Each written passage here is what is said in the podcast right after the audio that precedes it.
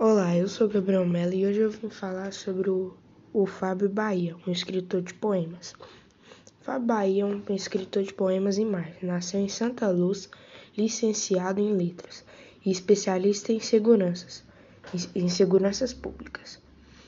Já foi premiado em concurso literário, publicado em antológicos sites e revistas do Brasil e na Espanha. Nasceu em 7 de agosto de 1976 é um escritor, poeta e educador brasileiro.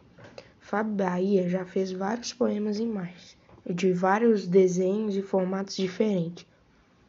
Então é isso. Esse foi o meu podcast falando sobre o Fábio Bahia. Então, tchau.